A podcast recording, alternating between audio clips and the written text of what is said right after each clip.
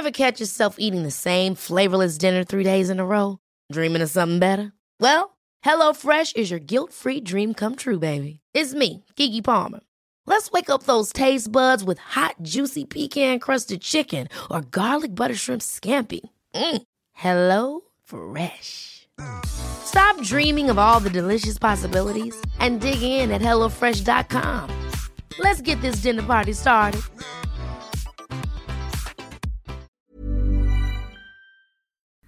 Bueno, pues ya tenemos en la línea a la subsecretaria de Desarrollo Urbano y Vivienda, Karina Arbizu Machado. Muy buenas tardes, subsecretaria. Gracias por contestarnos la llamada para el dedo en la llaga.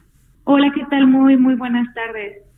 Pues, ¿cómo, cómo, qué nos puede decir de este programa nacional de vivienda donde se van a invertir 2.3 billones de pesos a lo largo del sexenio? Qué buena noticia. Sí, pues muchas gracias Adriana por la llamada y por el interés que tiene el Heraldo en el Programa Nacional de Vivienda. Como ustedes bien saben, el programa es eh, emana de la Ley de Planeación y dicta las líneas generales sobre las cuales todos los organismos nacionales de vivienda y la política pública del país tiene que encaminarse. Eh, hay un cambio de raíz en cómo se percibe la vivienda porque estamos poniéndolo como un derecho humano que tenemos que garantizar como Estado mexicano y para esto hay que entender que cada persona tiene una necesidad distinta y que tenemos un eh, pues tenemos una responsabilidad como Estado de no dejar a nadie atrás y no dejar a nadie afuera, como ha dicho el presidente de la República, y eh, bajo liderazgo del secretario Román Meyer, todas las instituciones nos hemos alineado en la elaboración de este programa, que utiliza los siete elementos de la vivienda adecuada que establece ONU Habitat. Entonces, no es nada más hacer paredes y un techo, o no nada más es hacer un número de viviendas, sino es que estas viviendas realmente respondan a las necesidades específicas de cada una de las familias mexicanas, que estén bien ubicadas, que tengan adecuación cultural. No es lo mismo una vivienda en el norte, a lo mejor en donde la gente quiere tener un asador para tener una carnita asada, o en el sur que necesitan un espacio para tener una hamaca. Entonces no es no es un tema de hacer mucho, eh, el número, sino es un tema de la calidad de lo que estamos haciendo. Con relación al número de los 5.3 billones eh, que se mencionan, eh, estamos programando 5.400 acciones de vivienda y esto nada más es por parte del Estado mexicano, entre eh, los créditos hipotecarios que ofrece eh, Fobiste, la hipotecaria federal, como una banca de segundo piso, y eh, Infonavit. Recordemos que Infonavit pues, es la banca más importante hipotecaria en América Latina y simplemente bancas ya logramos colocar. Eh, subsecretaria, subsecretaria, una disculpa, se oye, se escucha mucho ruido, como interferencia. Eh, pues, ¿Le podemos volver a marcar? Sí, creo que sí. Por favor. Por favor, sí, gracias. Bueno, pero ya tenemos a la subsecretaria Karina Arbizu Machado en la línea. De, subsecretaria, nos estaba diciendo ustedes sobre este esta inversión que va a haber de 2.3 billones de pesos a lo largo del sexenio en, en este programa. Sí, eh, muchas gracias y una disculpa. Espero que ahora se escuche mejor. No, se escucha muy bien. Muy bien, qué bueno. Eh, bueno, muchas gracias Adriana y un saludo a toda la audiencia. Como te mencionaba y no sé en qué parte se haya cortado, el Programa Nacional de Vivienda dicta las líneas y las directrices de lo que se va a hacer eh, durante esta administración pensando que la vivienda tiene que ser un derecho. Escuchando lo que mencionaban ustedes hace un momento, justo hay un cambio de visión en la política habitacional y esto es realmente para lograr y abonar a la cuarta transformación del país, realmente hacer que la vida de las personas cambie al tener viviendas que están hechas con materiales de calidad, bien ubicadas, adecuadas a las necesidades de cada familia que son distintas. Viviendas eh, dignas, subsecretaria, viviendas dignas antes eran de puro papel. Sí, se, se favoreció un tema más vinculado al desarrollo económico, en donde lo que se prevalece, o sea, lo que importaba era el número.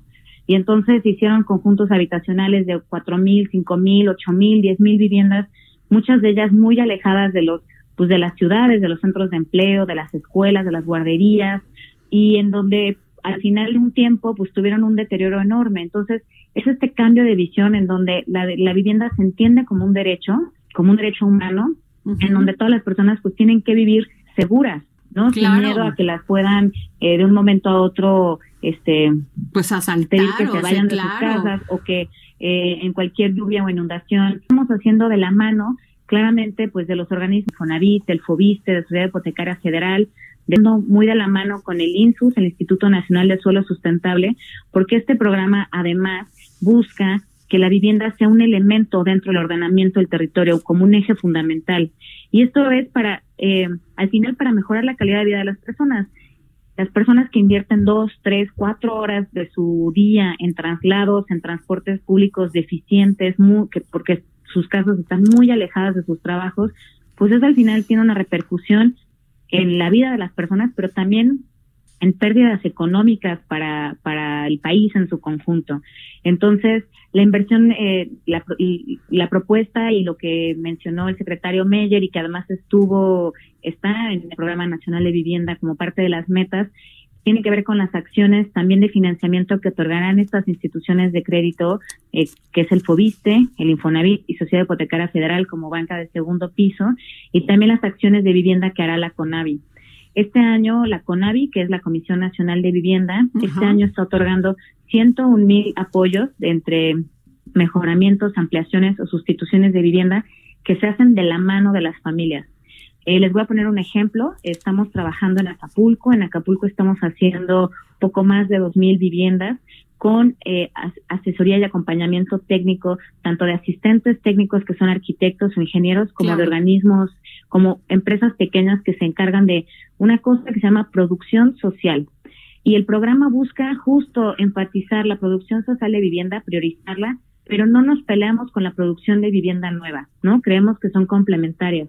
Pero si analizamos los datos, en realidad, la mayoría del rezago habitacional que existe en el país, que son 9.4 millones de viviendas con rezago, la gran mayoría lo que necesitan son ampliaciones o mejoramientos.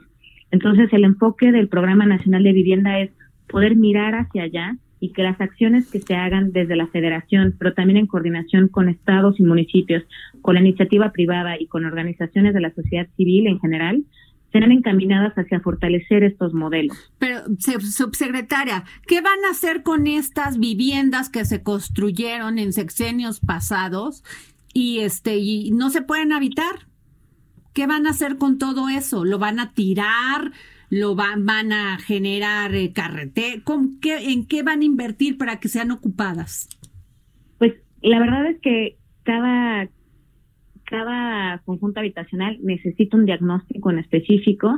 Estamos trabajando muy a la mano con el Infonavit, que el Infonavit pues claramente al final es, es institución que tiene ya en su patrimonio muchas de estas viviendas, no todas, porque recordemos que pasa pues un proceso, ¿no? En tanto las familias por alguna razón dejan de pagar, eh, que las razones pues ya las sabemos muy bien, ¿no? Que son están muy alejadas, eh, entre otras, y que invierten mucho de su tiempo y dinero en poderse trasladar. Y se hace un diagnóstico específico y tenemos un plan maestro para cada uno de estos casos.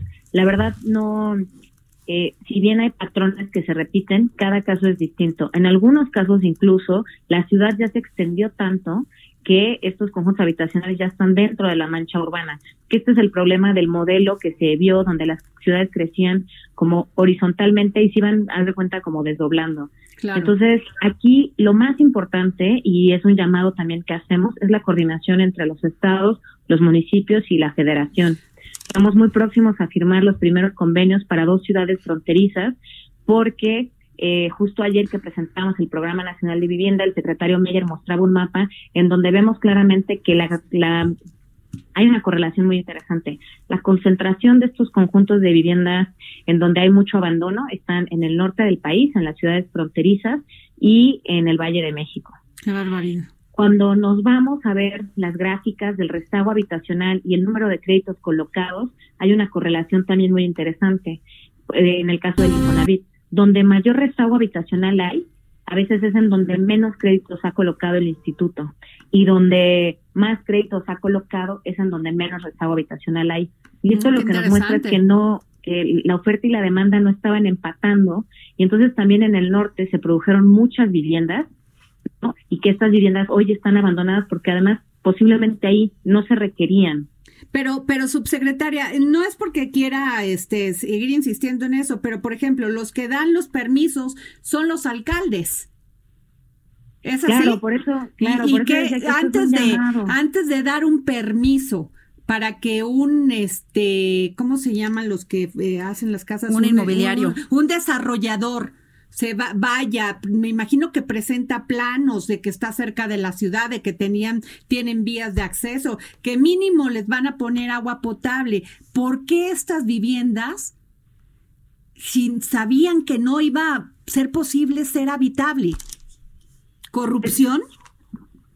Mira, yo, yo lo dejo a la interpretación de la audiencia, pero lo que sí podemos este, hablar es de lo que estamos haciendo de hoy para el futuro. Bueno. O sea, la verdad es que sí ha habido una gran disociación y desinformación. Eh, en el cambio, pues cada tres años al final se otorgaban cambios de usos de suelo en zonas que no eran aptas para el desarrollo urbano.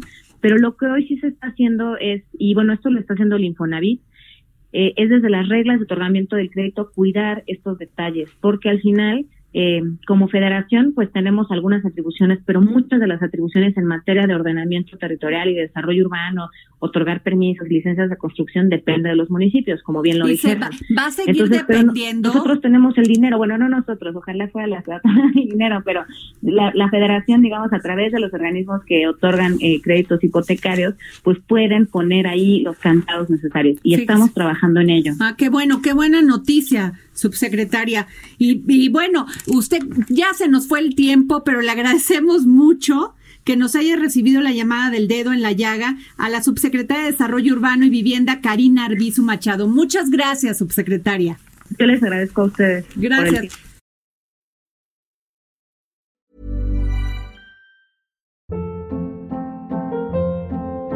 Hold up. What was that? Boring. No flavor. That was as bad as those leftovers you ate all week. Kiki Palmer here, and it's time to say hello to something fresh and guilt-free. Hello Fresh. Jazz up dinner with pecan-crusted chicken or garlic butter shrimp scampi. Now that's music to my mouth. Hello Fresh. Let's get this dinner party started. Discover all the delicious possibilities at hellofresh.com.